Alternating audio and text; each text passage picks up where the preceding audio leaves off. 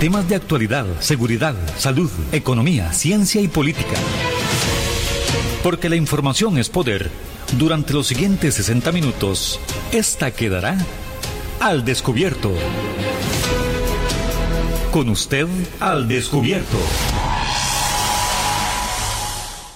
Muy buenos días a todos y a todas las personas que nos sintonizan a través de su radio actual 107.1 del FM. Estamos en su programa Al Descubierto como todos los días. Recuerde que su cita es a eso de las 10 de la mañana y a través de esa hora vamos a estar compartiendo con usted algún tema de su interés. El día de hoy, jueves, micrófono abierto, ponemos sobre la mesa un tema que ha tomado auge en los últimos días a raíz de un proyecto de ley que se ha presentado en la Asamblea Legislativa en relación a los privados de libertad y esa posibilidad que tienen para trabajar. A lo largo de muchos años se ha eh, debatido un poco en torno al tema del trabajo, del trabajo de las personas privadas de libertad, de las personas presas, quienes están cumpliendo una condena.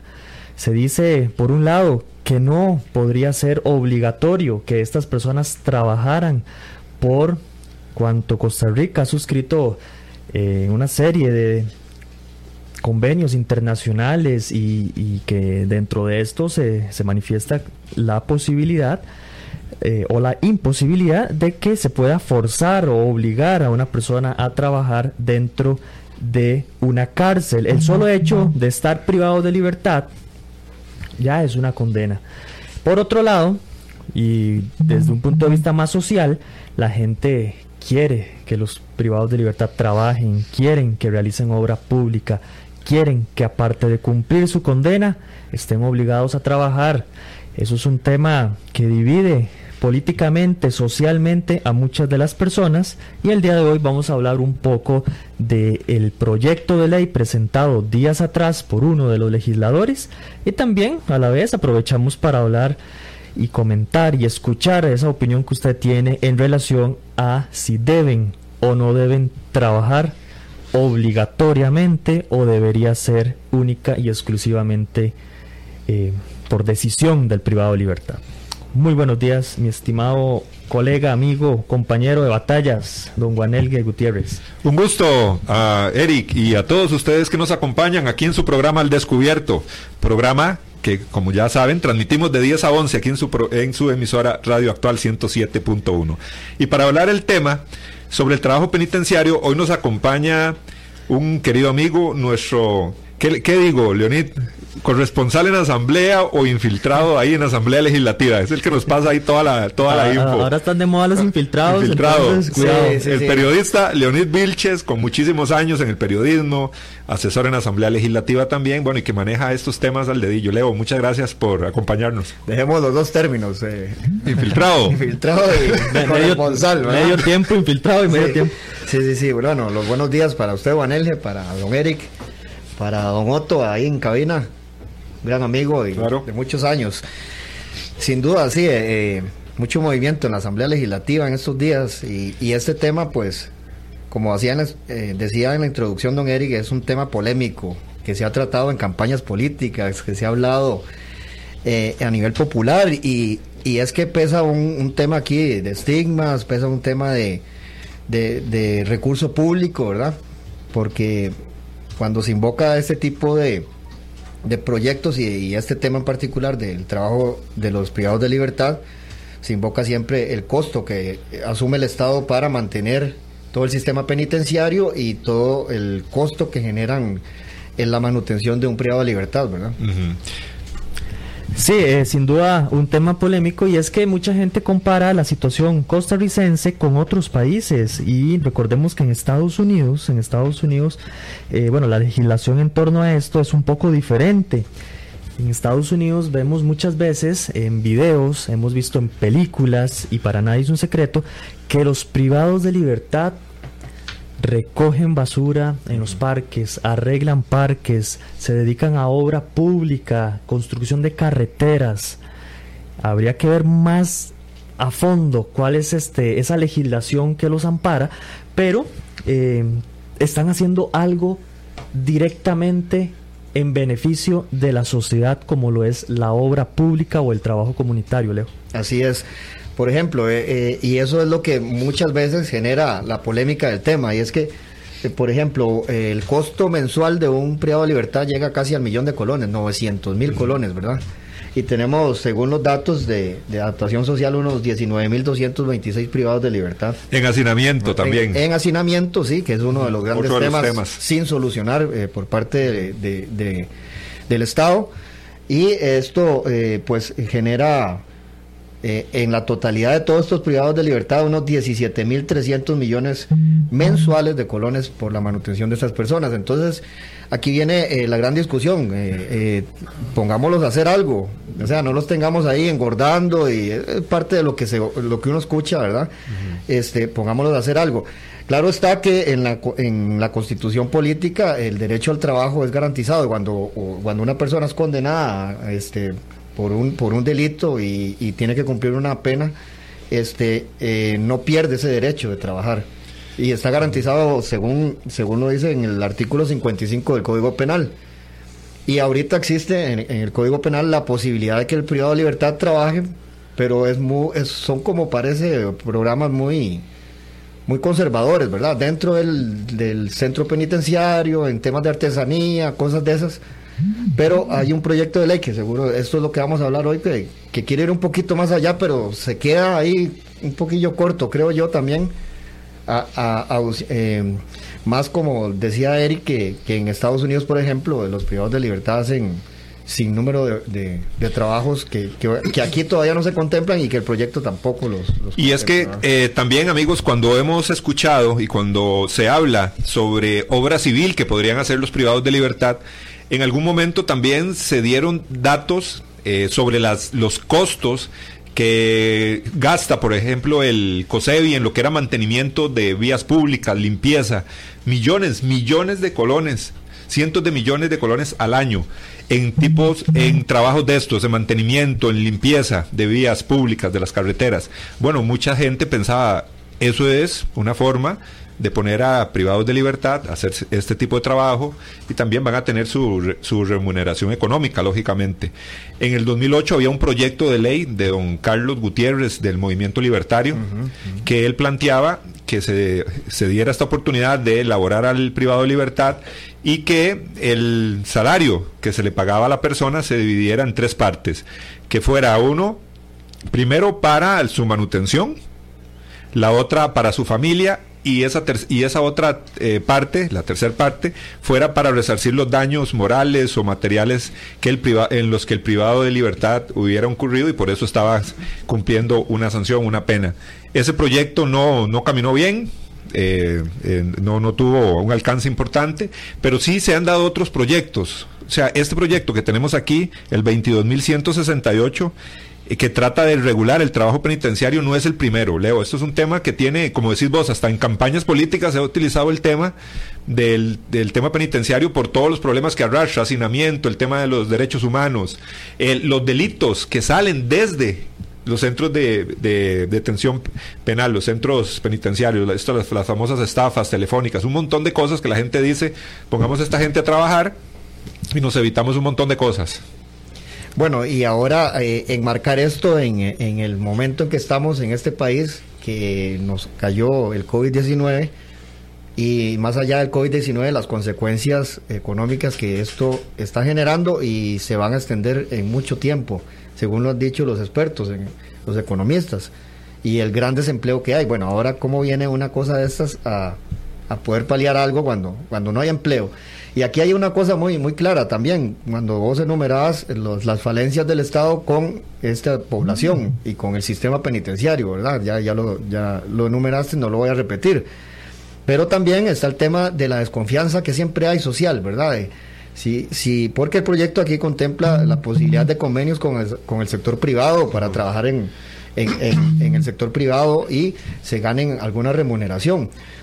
Eh, la confianza que pueda tener el sector privado por, para contratar un privado de libertad, ¿verdad? Por todos los estigmas que, eh, que hay y todo, toda la desconfianza que puede generar eso. Además, el control de esas personas que salen a trabajar y cómo, cómo regresarían. Ya el, experimento de los brazaletes electrónicos ha dejado algunas experiencias no muy buenas y ha evidenciado la falta de seguimiento y control del Estado para con privados de libertad que eh, les dan un beneficio y no lo cumplen. Entonces ahí esa serie de factores influyen en, una decisión como estas, pero el tema general yo creo que sí hay un clamor de la población de que se le ponga la posibilidad de que un privado de libertad este, genere recursos y no solo provoque gastos al Estado.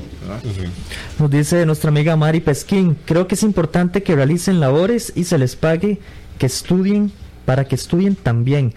Em, es importante tal vez contextualizar un poco esta situación. Hoy por hoy, el privado de libertad sí puede trabajar, sí es posible que acceda a ciertos, a ciertos, llamémoslo así, ciertas condiciones laborales y de estudio. Estas condiciones laborales o de estudio, una vez que el privado de libertad logró eh, que lo incluyeran dentro de, este, de estos trabajos que se ofrecen dentro de la misma cárcel o centro penitenciario, él a cambio de eso obtiene ciertos beneficios que se transmiten directamente a su pena sea descontándosela de una u otra manera. Inclusive hay privados de libertad que trabajan que hacen sus artesanías, que hacen sus pinturas, que hacen sus manualidades, que trabajan en la cocina, inclusive reciben hoy por hoy un salario. Es muy poco, es, poquito, pero el beneficio principal es esa reducción en la pena. ¿Está bien? Hoy por hoy... Dos días de trabajo es... Equivalente a un día, a un día carcelario. carcelario. Correcto. Ahora, este tipo de proyectos lo que viene es a mejorar un poco eh, la posibilidad que tienen ellos en beneficio, ojo, en beneficio también de ellos. No es que eh, tenemos que verlo como en Estados Unidos, que es más bien en beneficio de la sociedad, porque no necesariamente es que ellos vayan a este a, pagar su condena trabajando sin recibir nada a cambio, como si sucede en otras legislaciones. Hablabas, Leonid, de más o menos 900 mil colones por mes por privado de libertad. Eso quiere decir, eso se transforma en 30 mil colones por día, por día, el costo de un privado de libertad por los 19 mil que hay. Así es. Sí, es un número eh, a tomar en cuenta y, y, que, como decías, Eric, este, este proyecto, pues, eh, pocas novedades presenta con lo que hay en la legislación actual. Es un paso una respuesta a una inquietud que hay y que permanece, como decíamos al inicio del programa. Pero, pero sí eh, sigue siendo eh, la posibilidad, una posibilidad, porque eh, dice el proyecto que va a ser obligatorio, pero si el privado de libertad así lo desea, que invoque a las autoridades, vean, yo quiero trabajar y este necesito que ustedes con mis calidades o, los conocimientos me ayuden a conseguir un trabajo. Entonces obliga al sistema penitenciario a crear tal vez o quizás una bolsa de empleo, ¿verdad? que determine y, sacar más allá de los de las cuatro paredes de los centros penitenciarios oportunidades de laborales para estas personas. Pero volvemos a lo mismo. Si este proyecto se aprobara el día de hoy, pues eh, mucho de esto podría quedar en el papel porque hay una realidad de que ni siquiera los que estamos fuera eh, nos está siendo fácil conseguir empleo, ¿verdad? Entonces es todo, todo un dilema, pero, pero podría ser un punto de partida para, para una discusión amplia y ir aterrizando más el tema. Porque, como decía Eric muy bien, eh, la legislación actual, mucho de lo que dice el proyecto de Don Dragos ya está contemplado. Entonces podría ser, si quieren ir en alguna dirección eh, mayor, este, entrarle a reformar el proyecto así como está planteado. Es un proyecto que tiene, tiene pocos días de, de haber ingresado a la corriente legislativa, ¿verdad? Leo, y es que en el artículo 55 del Código Penal se da este tipo de beneficios, de que la persona pueda laborar siempre y cuando eh, sea autorizado por el Instituto de Criminología, o sea, haya un estudio, previo. No es a cualquier privado de libertad al que se le da la oportunidad de empezar a laborar en un centro eh, penal, ¿verdad? Tiene que pasar por un estudio, estudio psicológico, de trabajo social. Eh, le estudian su expediente, a ver cómo se ha comportado y esa es después de la mitad de su condena también. Y, ese, ese filtro es muy importante si pensamos, como se plantea en el proyecto eh, nuevo de Don Dragos, si vamos a permitir que los privados de libertad salgan fuera del centro penitenciario a laborar a una empresa privada o a una empresa pública, que es lo que más o menos a nivel general plantea la iniciativa. Y que el privado de libertad lo invoque. Cualquiera que entre lo podría solicitar. Así es. Sin, sin necesidad de lo que se contempla en este artículo 55, que tiene que pasar la mitad de la condena, eh, toda, la, toda la valoración desde el Instituto de Criminología. Eh, inmediatamente lo podría contemplar el privado de libertad que ingrese. Nos dice por acá don Roberto Bonilla Cruz, en la reforma hay muchos espacios que podrían utilizarse para sembrar y producir alimentos que podrían ayudar a reducir gastos, financiar parte de su alimentación y hasta vender al público sus productos.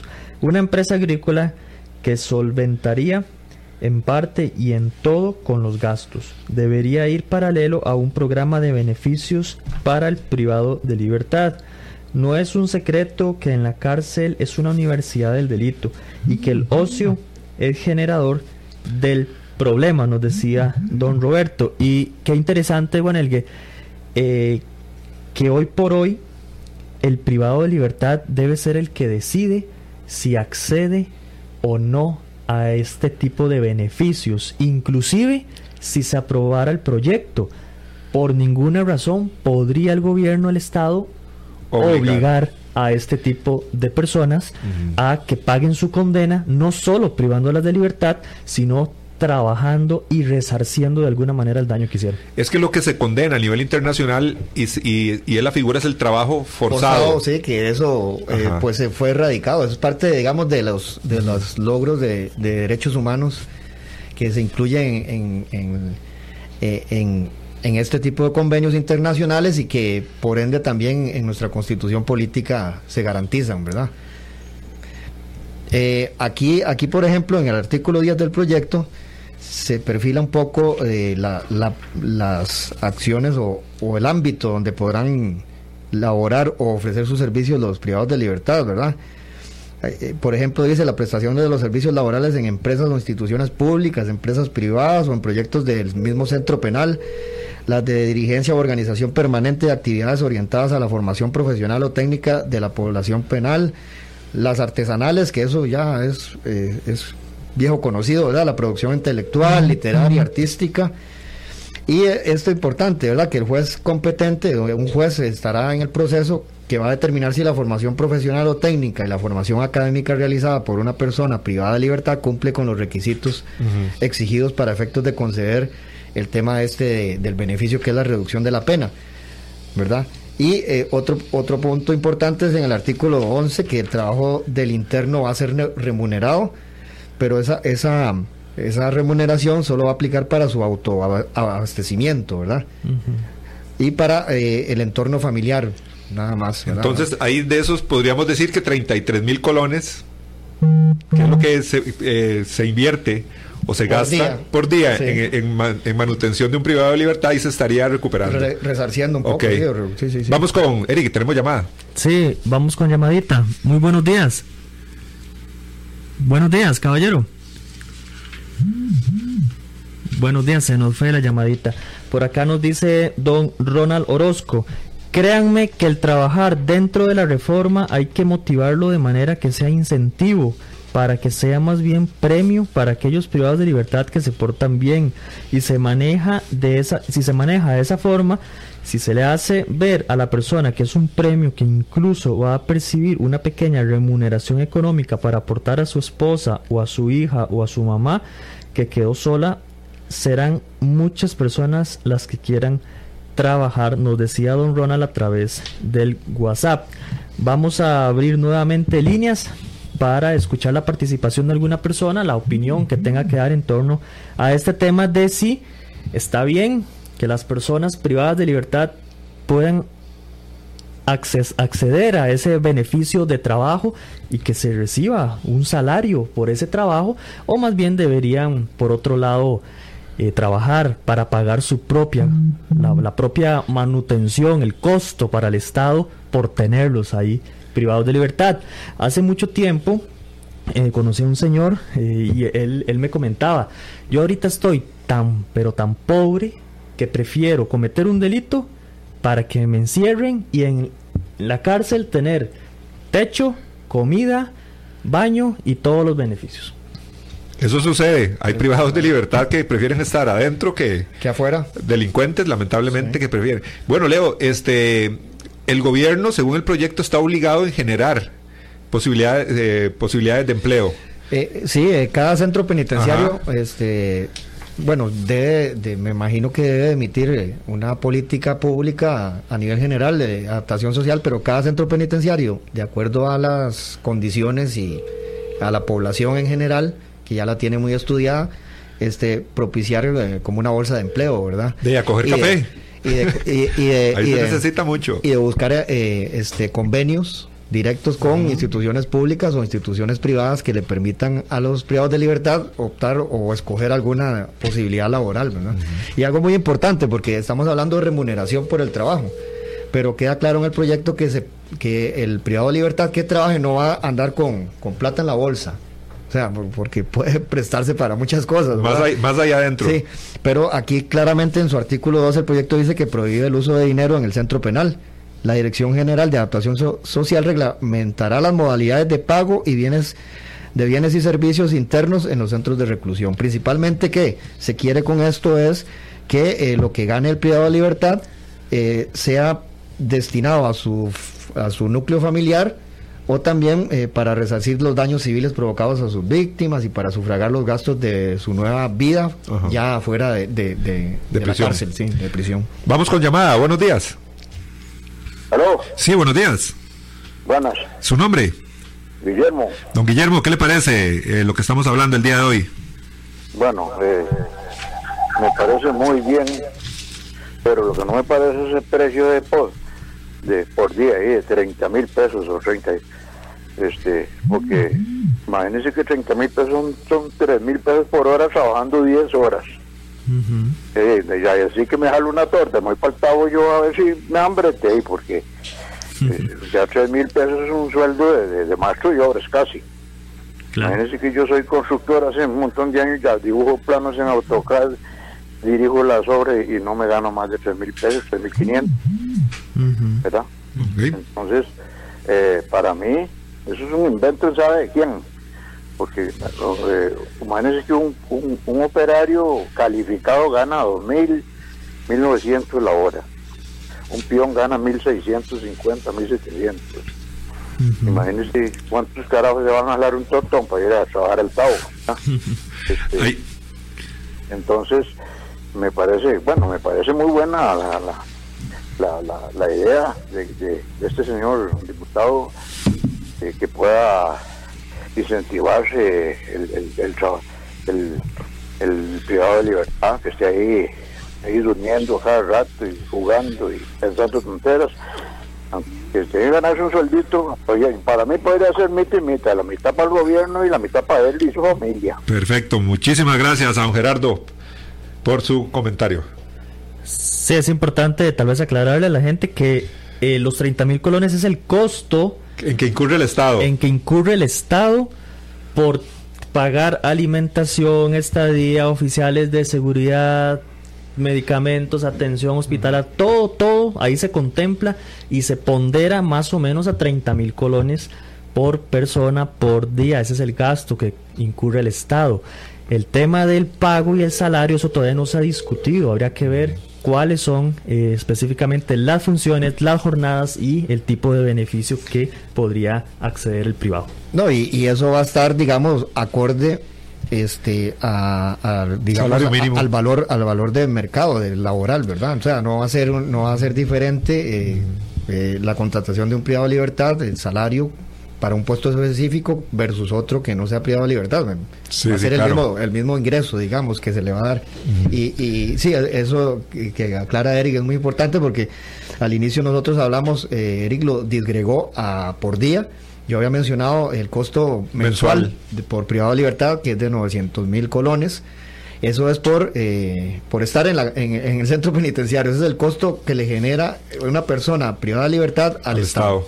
Vamos con llamada. Buenos días. Se nos fue la llamadita. Tenemos otra persona en línea. Buenos días. Buenos días. ¿Su nombre? Eh, César Castro. Buenos días. ¿Cómo están? Muy bien, don César. Un gusto. Saludos a Teo, Eric y a Valeo.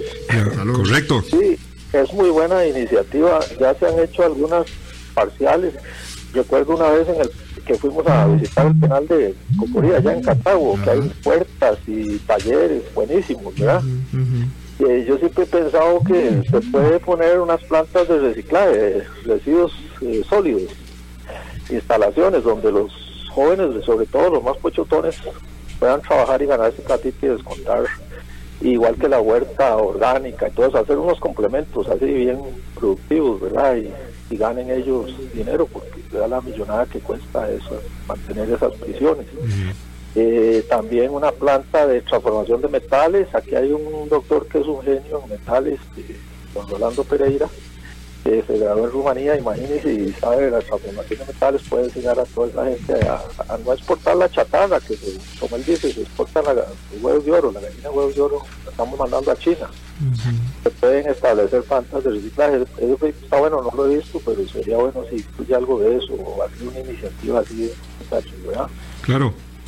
Bueno, don César, muchísimas gracias por su participación hoy en nuestro programa. Gracias a nuestro querido amigo. Un saludo para Gustavo Martín Fernández que hace su reporte de sintonía. Don Artur Madrigal nos dice, son muy buenos para call center, para que lo tomen en cuenta. Nos dice don Artur. Atención al cliente y call center. Bueno. Vamos con ah. otra llamadita. Buenos días. Buenos días, María Solano. Doña María, adelante. ¿Qué le parece a usted esta iniciativa, este proyecto de ley que pretende que más privados de libertad accedan a trabajar y que reciban un salario que pueda eh, otorgárseles a la familia y que a la vez pueda resarcir un poco a la sociedad del daño que hicieron? Más que, que, que parecerme es que esto se ha pedido a lo largo del tiempo y muchos ministros han intentado pero ¿en qué ley está prohibido que no trabajen? ¿Cuándo se le viola el derecho a un vagabundo de obligarlo a trabajar? Es que lo que estaría prohibido sería ser vagabundo. Y no escoger trabajitos, es el que la patria ocupe. En estos momentos, cogedores de café. He escuchado mucha gente que en estos momentos no coge café porque sencillamente no es cosa de agarrar un canal y meter a un cafetal.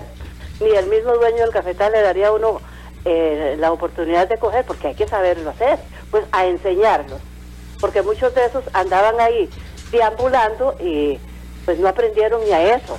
A donde se ocupe, si hay una inundación, ahí van, que, se la, que el sistema verá cómo, cómo los, los, vigila, se le, pone ahí la, forma. Y eh, vieran que yo siempre he estado en contra de que vayan a la cárcel a estudiar eh, me parece que a estudiar, digo, eh, abogado. Bueno, por dicho que todavía ningún reo se ha hecho eh, doctor, ¿verdad? médico, médico, digo. Pero, ¿por qué no enseñarlos a coger café? Eso es, eso es un aprendizaje. ¿Por qué no enseñarlos, como dijo el señor, a batir mezclas? Y tampoco eso, eso es cosa de coger la pala y meterme el cemento y la arena y ya lo hice. Aprendizaje. Enseñar a la gente a que se joda. Y pensar que el reo se gane la plata, y yo digo reo porque me gusta, así es como el delito, pero a mí me gusta, que el reo se gane la plata para seguir cuidando a una familia que a lo mejor hasta alcahueta era, a mí me parece que el reo tiene una gran deuda con toda la sociedad cuando el, el, juicio. Esa, esa plata de cogerla para algo que tendría que ser totalmente voluntaria, aparte de estar de reo es aprender a trabajar, parte, eh, pero tendría que ser a la familia afectada por el delito. Por ejemplo, hemos conversado, un señor y yo, que él le pondría a, a una persona que viola a una mujer y que la deja embarazada la obligación de que esa persona tenga o no tenga dinero, tenga que pagarle, y no pensar en el aborto, tengo, tenga que pagarle una pensión a esa criatura si no tiene dinero, los ojos valen, el hígado, los trasplantes valen. Con eso pagaría este indecente que procreó una vida forzosamente. El mundo tiene que cambiar de eje y volver a ser duro disciplinario. Este país todo es mi derecho. Ahora en el programa anterior escuché, es que cada persona quiere que se que se dicte una norma, pero que me hagan la excepción a mí. Hombre, que a mí todas las normas me, me han afectado ni modo, vivo en sociedad, tengo que, que, aceptarlas y ver a ver cómo yo salgo adelante. pero reclamar porque no me dieron el permiso de... Eso es una barbaridad. Este país ocupa disciplina y por supuesto que no va a ser el PAC tan desmembrado y con un Carlos tan pendejo que lo haga. Ocupamos algo así como, como Nicolás Maduro. Gracias. Gracias, doña María, por su comentario. Hay otra persona en línea para no dejarlo mucho tiempo esperando. Eh, adelante con su comentario, mi amigo. Buenos días. Buenos días, ¿su nombre? Walter Medina. Don Walter, le escuchamos.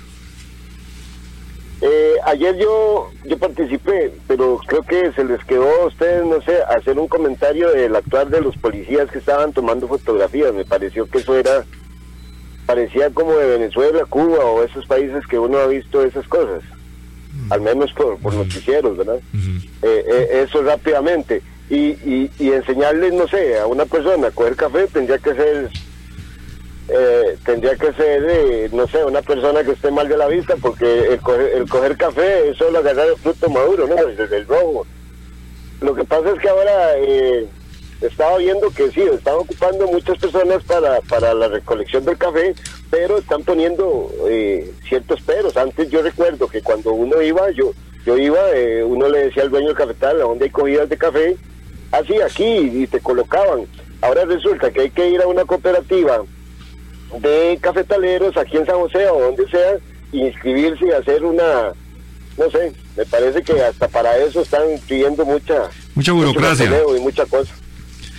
Gracias, don. Gracias. gracias a usted, don Walter, por su comentario. Roberto Bonilla, el trabajo es una excelente forma de resarcir a la sociedad el daño causado y un excelente medio de reinserción a la sociedad. Esteban Salazar, nuestro querido amigo Esteban, nos dice, creo que es importante considerar quién pagará esos salarios al reo, ya que si van a trabajar para el Estado, el gasto creo que se aumentaría. Ese gasto de 30 mil colones diarios terminaría aumentando y trayendo más problemas de fugas de dinero a el Estado. Vamos con llamadita, buenos días. Buenos días. ¿Su nombre? Eh, Hugo Gómez. Este, mi hermano, esa, esa, central algo pasa porque viera que yo anteriormente dos personas que llamaron tres personas, yo esperé como, como cinco minutos y, y viera que, que, entraron ellos después de, que yo haya hecho antes yo la llamada. Algo está pasando. Eh, no, en mi comentario mío es, vea, a esta gente este, la señora dice que, que por qué no van a coger café. Mire, no se puede coger, eh, no se puede. Con la pandemia hay muchas cosas que no se pueden hacer. ¿Por qué el REO no los ponen a hacer este blog? ¿Por qué no los ponen a hacer todo lo que es muebles o, artesanías? Tantas cosas que, que pueden aprender ellos. Y con eso mismo ayudan a las familias. Esto yo no veo por qué. Estas, estas, este estos inventos de estos diputados, mire, estos como que llegan ahí, como que se les nubla toda la mente porque esas cosas que es, tantas cosas que se pueden hacer, talleres y todo, y ellos mismos pueden ayudarle a las familias. Yo no veo por qué tienen que pagarles, más bien ellos tienen que pagarle a la sociedad por lo que han hecho. Y este, yo les voy a poner un ejemplo. El Sanatorio Durán, cuando, cuando existió, que yo soy de esa zona, yo nací ahí, este, el sanatorio Gran era autosuficiente. ¿Sabe qué era lo único que, iban a traer? Que tenían un carro que todos los días venía a San José a, comprar las cosas. Este, lo que era, todo lo que eran abarrotes, como el arroz, los frijoles, que no los producían ellos, pero el resto todo lo producían. La electricidad había que pagarla también, pero el, sanatorio Durán era autosuficiente y fue creado por la Junta de Protección Social, pero en ese tiempo habían mentes, mentes sanas con nuevas ideas, no como ahora, que estos, estos diputados ya no hayan ni que inventar. Una cagüetería para ellos. Buenos días. Buenos días, eh, don Hugo. Me dice, Otto, si hay más llamadas o vamos, o vamos a la pausa. Leo, vamos a la pausa. Interesante las opiniones. Sí, volvemos. Ya, ya casi regresamos, vamos a ir a un corte. Eh, hoy estamos hablando acerca de los privados de libertad, de este proyecto de ley que incentiva a que esos privados de libertad obtengan mayor facilidad de acceder a un trabajo y que a cambio de ese trabajo puedan llevar algún sustento económico a su familia y a la sociedad para resarcir el daño que le cometieron y que los motivó a estar privados de libertad. Vamos a la pausa y ya casi regresamos. Así es la verdad y así es la información. Y aquí queda el descubierto. Al descubierto. En breve estamos de vuelta. Estos son nuestros convenios comerciales.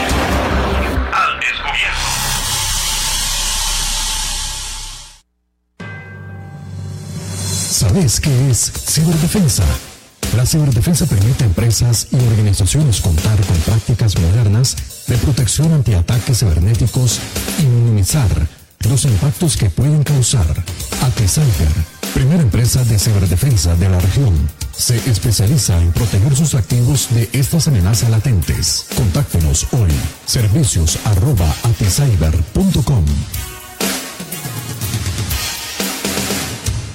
Polígono 38 Especial, el más grande del país, cuenta con 5.000 metros cuadrados dedicados a la práctica y capacitación en materia de tiro deportivo y defensivo. Estamos autorizados por el Ministerio de Seguridad Pública y el Departamento de Control de Armas y Explosivos para realizar las evaluaciones teórico-prácticas para obtener permisos de portación de armas en un ambiente seguro y profesional. Portación de armas, cursos, capacitaciones, alquiler de salas o pistas para disparo bajo techo y al aire libre. Polígono 38 Especial, el más grande del país. Para mayor información comuníquese al 2245-7186, 2245-7186 o al WhatsApp 8449-5811, 8449-5811. Búsquenos en Facebook e Instagram como Polígono 38 Especial. ¿Deseas ser o eres un portador responsable de un arma de fuego?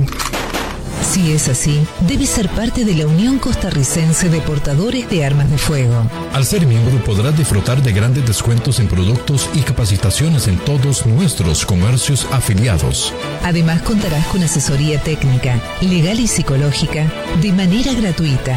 Más información al 2221 5758 o al 8936 1803 o búscanos en Facebook como Unión Costarricense de Portadores de Armas de Fuego. UCOPA, portadores responsables al servicio de Costa Rica. Centros de formación en criminología y seguridad. Somos líderes en capacitación en las áreas de criminología y seguridad asesoría, consultoría, peritajes, armería e investigaciones privadas. Centros de formación en criminología y seguridad. Para mayor información, comuníquese al 2221-7725, 2221-7725 o al WhatsApp 8556-1719, 8556-1719. Búsquenos en Facebook como Centro de Formación en Criminología y Seguridad.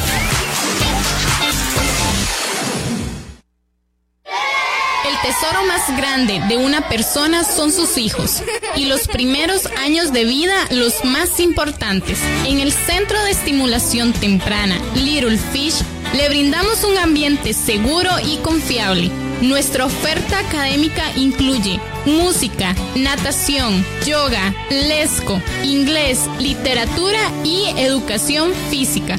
Además, ofrecemos clases de natación para niños, jóvenes y adultos. Little Fish, la mejor opción profesional para el desarrollo integral de sus hijos. Estamos ubicados en Romuser, 125 metros norte del antiguo AID. Para más información, al teléfono 2520 0587 o búscanos en Facebook como Little Fish. Hay más temas que tocar en el espacio de hoy para poder dejar la información al descubierto. Al descubierto. Regresamos a su programa Al Descubierto. Agradecer su sintonía aquí en los 107.1 de su radio actual. Hoy estamos hablando de el trabajo en los centros penitenciarios. Hoy nos acompaña el asesor legislativo, periodista también, Leonid Vilches, que es nuestro corresponsal infiltrado ahí en la Asamblea Legislativa. Leo, es un tema interesantísimo que como decís vos, vos has cubierto muchas, muchas campañas políticas, también has estado mucho en la Asamblea. Proyectos de estos se han visto muchos y también en campaña se han manejado estos temas, ¿verdad? Hay que hacer con el hacinamiento, con el tema laboral en de los privados de libertad, el tema de toda la delincuencia que se genera dentro de los centros penitenciarios. Es un tema que no es nuevo. Sí, hay, un comentario que leyó Eric, eh, que le mandó un estimable oyente que, que me llamó la atención y, que lleva, lleva cierta razón en el sentido de que ok, habilitamos con este proyecto de ley eh, convenios con instituciones públicas y privadas si se decanta más por instituciones públicas, al final lo comido eh, se, va, se va lo comido por lo servido, lo servido por lo comido, más bien. Entonces, este, porque ahí estaría el mismo Estado financiando algo que, ¿verdad? Si hubiese más participación privada, pues, este, ahí pues sería tal vez eh, la balanza se inclinaría hacia, hacia el lado que, que se quiere, pero bueno, ese es, ese es uno de los, de los asuntos. Y el otro es que si vamos a sacar gente a laborar privada libertad, este el proyecto contempla el pago de pólizas, por obviamente hay que cubrirlos si sufren algún accidente laboral o cosas de esas. Todo eso implica costos, ¿verdad? Entonces aquí lo que hay que medir es el costo-beneficio. Y volvemos a un gran tema que es ahora que algunos eh, de los estimables oyentes hablaban del tema de, de coger café y cosas de esas. Trabajos fuera del centro penitenciario. Eh, puede darse la discusión de que ¿Qué seguridad podría tener eh, la ciudadanía de que salga un privado de libertad a trabajar y no regrese al centro penitenciario, se escape? ¿Cuáles serían los controles ya en el, en el pasado? Y yo lo citaba al inicio del programa, el tema de... Eh, del programa este de brazalete electrónico no ha funcionado bien, ¿verdad? Han habido serias críticas y muchos privados de libertad que tuvieron ese beneficio eh, no volvieron ni al trabajo, ni al trabajo, ni a, ni a ni al centro penitenciario y están, están en, fuga, digamos, y el, y el Estado no tiene ni sabe dónde están estas personas. Entonces, todo esto son temas a valorar, pero sigue siendo el tema de fondo eh, de que hay que resarcir un poco el gasto que hace el Estado por tener a los privados de libertad encerrados en, los centros penitenciarios. Vamos con otra llamadita. Buenos días. Buenos días. ¿Su nombre, caballero? Alberto. Adelante con su comentario. ¿Deberían trabajar eh, los privados de libertad para resarcir un poco ese daño que hicieron a la sociedad? Sí, claro. Este, eh, pero es que yo no sé, hay muchas partes donde lo pueden tener al aire libre y todo como en la misma, yo no sé, que en la reforma hay campo para que siembren, como dijo otro señor, y simplemente rebajarles lo que se comen y otra plata para el mismo Estado o para la familia. Y como dijo un señor ahí de Paraíso, siempre decía que hay mucha tabuetería porque aquí cada vez la gente depende más del Estado y viendo que el Estado luego se lo saca uno.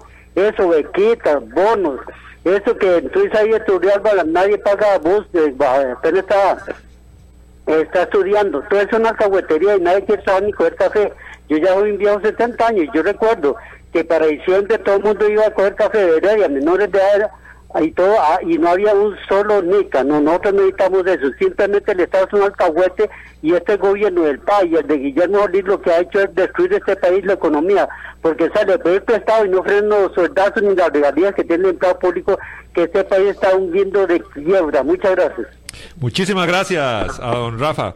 Tenemos un mensaje de don Víctor Chinchilla, al cual le mandamos un caluroso abrazo. Dice, tiene que haber un acuerdo con empresa privada, fábricas y hacer una plataforma legal para que se llegue a dar. Falta compromiso tanto de la Asamblea como del Ministerio de Justicia. Es el mensaje de don Víctor Chinchilla, al que le mandamos un saludazo. Recordemos que nuestro país, nuestro gobierno, el espíritu en relación a temas penitenciarios es que sí existe la posibilidad de reinsertar a una persona que comete un delito a la sociedad. El Estado, dentro de sus teorías, ideologías, cree que sí es posible a través de la cárcel cambiar a una persona y reinsertarla nuevamente en la sociedad y que no vuelva a cometer ningún tipo de delito. Bajo ese pretexto es que el gobierno de nuestro país, a cambio del trabajo, a cambio de la educación del privado de libertad, le reduce lo que sería la condena o los días que descuenta un privado de libertad. Vamos con otra llamadita. Aló. Sí, buenos días, mi amigo, le escuchamos. ¿Cuál es su nombre? Eh, Luis Bolaños. Don Luis, ¿qué le parece este tema? Bueno, tristemente, mm, muchos proyectos o muchas ideas son buenas, pero deben fructificar y plantarse en un terreno que les dé la oportunidad.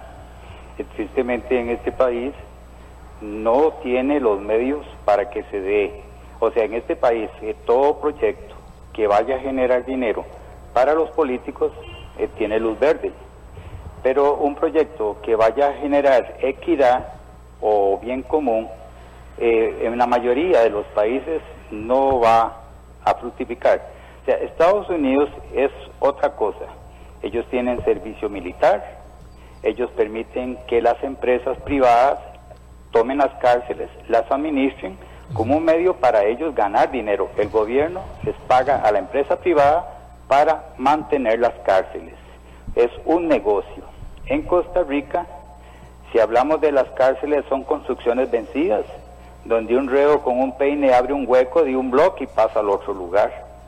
¿Cómo le vamos a pedir a los reos que, muy bien, que trabajen si primero eh, muchos de sus derechos son avasallados y eh, muchas personas eh, no están mentalmente capacitadas. Ahora, yo sí apruebo lo que usted dice. Muchas mujeres que este, necesitan su pensión, el hombre entró a la cárcel y no se las paga. Pues si hay algún medio para que estas personas puedan pagar esa pensión, sería muy correcto. Lo que sucede que sería un engranaje, un mecanismo donde fortalecer a hogares, crea, fortalecer un montón de mecanismos que a la hora de que se dé un sistema de tomar uno de estos señores reos y ponerlos a laborar, él sienta que realmente está siendo apoyado, sienta que cuando va a salir a la calle va a tener este, un expediente que le va a permitir seguir trabajando. Pero si tenemos una cárcel que es un hacinamiento, si tenemos una cárcel donde un reo le paga al guarda por bañarse dos mil colones, por defecar dos mil colones, por dormir solo dos mil colones, porque no le hagan daño dos mil colones, usted se dará cuenta que las cárceles son un mercado persa. Entra droga, entran celulares, hay un montón de negocios ahí y el 90% de los reos que salen nuevamente ingresan, o sea, hay un 10% apenas que se rehabilitan y un 90% que vuelven a entrar por los mismos delitos. Entonces, como usted ve, si estos brazaletes que eran antenas 2D, una tecnología que ya no sirve, que la, que la empresa de servicios públicos de Heredia es la que la da, que ellos trabajan vendiendo agua y vendiendo electricidad, un político de ahí agarra ese negocio de vender un brazalete obsoleto. ¿Y cómo le digo yo que es obsoleto? Traiga un empleado americano a la embajada norteamericana y le dice que si ellos aprobarían que un brazalete de esos estuviera en un reo de los que ellos tienen en Estados Unidos. Aquí, si usted me dice que el puente de la Platina le cuesta dos mil millones de dólares, yo le digo a usted, bueno, yo le busco otras empresas que me hagan mejor precio y lo construyan. Pero aquí no hay contrapesos, aquí no hay un grupo de notables que esté vigilando por el bien común. Así no podemos.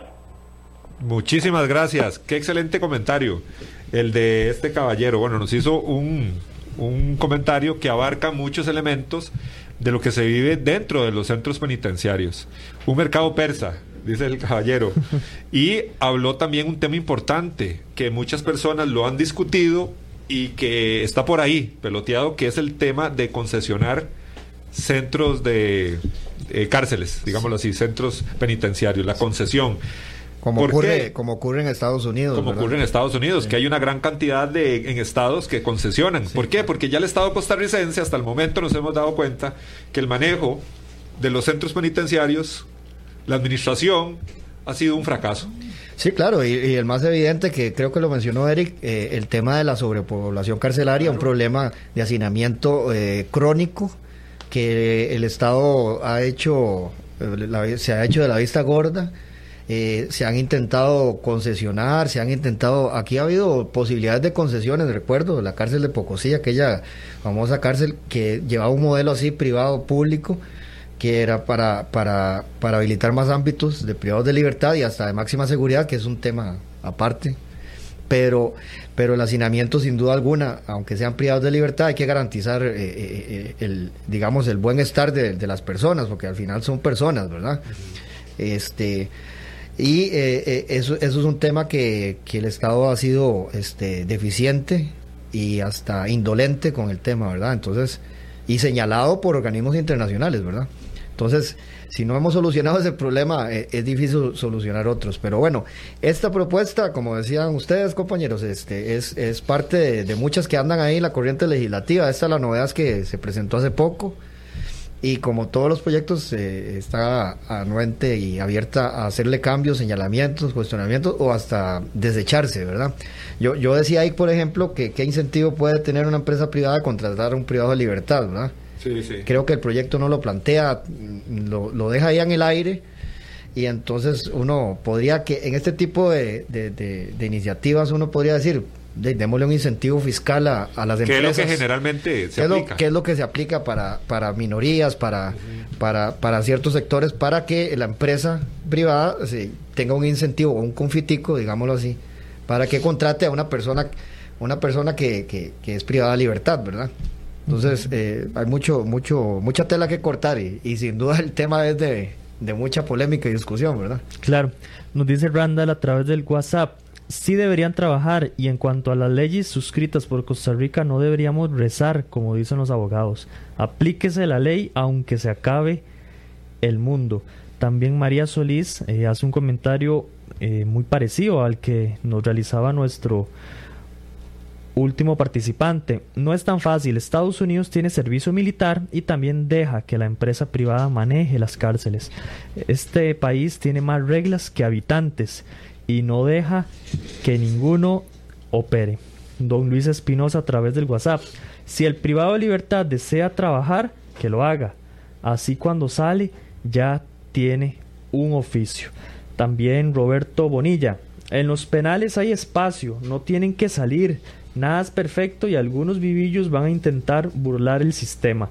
Establecer un buen proceso de selección y vigilancia. Ese es el secreto, dice él.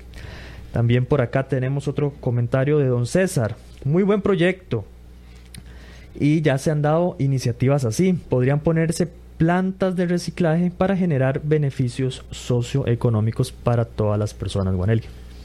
Interesante. Sabemos que hay mucho que hacer. Se ha hablado, bueno, el tema que, el, que nos comenta el, caballero, plantas de reciclaje, el tema del café, que también se mencionó cuántas personas, cuántas eh, personas eh, inmigrantes tienen que traerse al país. Se tiene que regular su condición momentáneamente para que participen en la recolección de café. Bueno, hay muchísimo. Infraestructura dentro de los centros penales también. Eh, Leo, pareciera que hay mucho que hacer, pero siempre hay trabas y vienen de, de muchos, de muchos sectores. Sí, es que eh, eh, vamos a ver, eh, ya, ya más concretamente en el ámbito legislativo, sin duda el tema este, puede, puede que avance, pueda que no, pero, pero es que nos agarran un tiempo difícil, ¿verdad? Con el tema del COVID y la crisis económica, los esfuerzos en la Asamblea están en otra dirección. Este y a veces estos temas se relegan, pero es un tema sin duda que tiene que atenderse, como muchos otros que se van posponiendo en el tiempo en este país por falta de toma de decisiones y, y, de palanganeos que llamo yo, ¿verdad? Que nos gusta mucho en esta sociedad hacerlos y patear la bola y cuando nos agarra el toro, como dicen popularmente, ya eh, el margen de maniobra es corto, poco y, y hasta extremo, ¿verdad? En muchas ocasiones. Nos dice Humberto, Aquí haciendo reporte de sintonía, invitado de lujo. Un saludo para don Humberto Campos. También por acá José Luis Alfaro. Los delincuentes deben saber que al incurrir en algún delito ocasiona que pierdan todos sus derechos de libertad y deben cumplir su pena. El ciudadano correcto estaría dispuesto a dar más para mantenerlos dentro de las cárceles con tal de poder transitar con libertad y seguridad en las calles y sentirse seguros en sus hogares. Nos vamos, Juanel. Nos vamos, Leonid. Muchísimas gracias por, por participar el día de hoy. No, muchas gracias a don Eric y a usted, Juanel, y a Otto, a Otto por, por, por, acompañarnos aquí el día de hoy. Les dejo un tema nada más. Ustedes que son expertos en, en el tema de criminología y psicología, este, eh, a propósito del tema del desempleo que ha generado la pandemia y ya las cárceles saturadas, este no, sin uno ser ave mal agüero, pero el tema del desempleo es una bomba de tiempo para, claro. para activar el tema de la delincuencia, ¿verdad? Aún más eh, la desesperanza por un trabajo y un ingreso, eso genera mucho mucha presión en la sociedad, ¿verdad? Claro, Dios quiera que no lleguemos, que, no. lleguemos a eso, pero es algo preocupante. Nos vamos, Eric. Nos vamos. Finalmente, don Julio dice, más que la creación de la ley, se necesita que las autoridades sean proactivas, ya que en la actualidad no se practica lo que está escrito en el Código Penal. Finalmente nos dice don Julio, solo falta don Oscar López ahí en esa mesa de transmisión cuando lo invitan. Muchísimas gracias a todos por sintonizarnos. Recuerde que su cita es el próximo el próximo viernes a eso de las 10 de la mañana. Estamos preparando también un programa a, razón de este tema acerca de la privatización o no de las cárceles. Los esperamos el día de mañana. Esperemos que pasen un excelente día. Temas de actualidad, seguridad, salud, economía, ciencia y política. Porque la información es poder. Esta ha quedado al descubierto. Al descubierto.